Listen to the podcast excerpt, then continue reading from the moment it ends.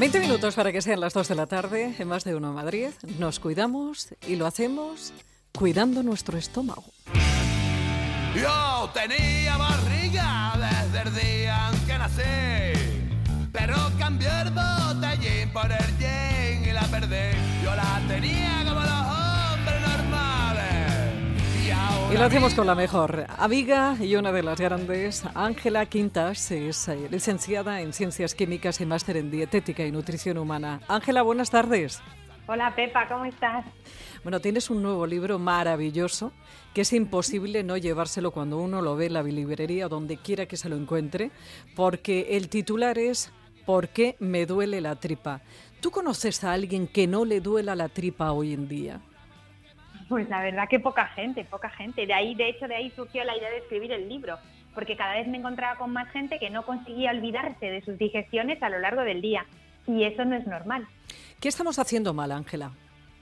Pues muchas cosas. Mira, eh, los lo primero que causa disbiosis, que es esa alteración en la microbiota, es el estrés, el consumo de alimentos ultraprocesados, el sobrepeso, la obesidad y el consumo de determinados fármacos, como pueden ser los corticoides, los antibióticos, los antiinflamatorios, con lo cual la obesidad, o sea, hay muchas cosas que estamos viendo mal para que haya una alteración en esta microbiota y tengamos esos síntomas. Mira, hay una cosa que yo creo que, que- que cada vez más eh, está, está presente en nuestros días, que es eh, el tema de los probióticos y prebióticos. Eh, ¿Realmente hay evidencia científica que puede ayudarnos a la hora de restaurar esa microbiota?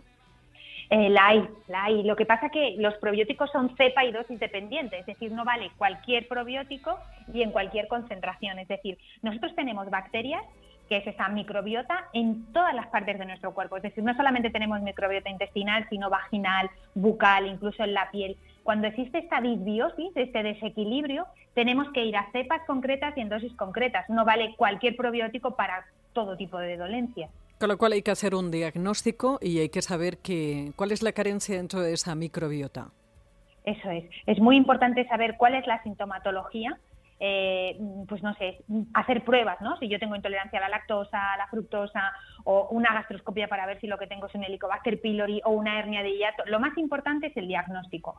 Y una vez que ya tenemos el diagnóstico, que no nos podemos olvidar nunca de la dieta, porque muchas veces todos estos problemas eh, de por qué me duele la tripa se solucionan con la dieta y luego ya podemos pasar a un proceso de reparación. Mira, hay una cosa que yo creo que conforme vas cumpliendo años, eh, no sé, será porque el entorno eh, en el que yo me muevo hablamos de estas cosas, porque, pero suele ser una cosa bastante habitual, Ángela, que la gente te dice, fíjate, yo cuando era joven me tomaba, pues yo qué sé, dos cubatas.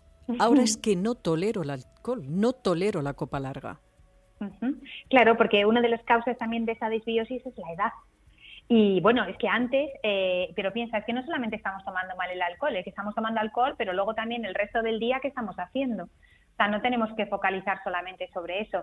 Está claro que estamos comiendo muy mal, que estamos introduciendo cada vez más alimentos ultraprocesados y el problema que tienen estos alimentos es que son muy palatables, es decir, nos producen placer cuando lo comemos. Entonces, claro, estamos muy enganchados a este tipo de, a este tipo de alimentos y eso tenemos que eliminarlo. ¿Qué alimento tú dirías eh, que es el más destructivo eh, en la microbiota? Pues mira, hay estudios, por ejemplo, que hablan de las, de las sacarinas, son bastante, eh, todos aquellos alimentos que son ultraprocesados. Todo esto tendríamos que desecharlo por completo.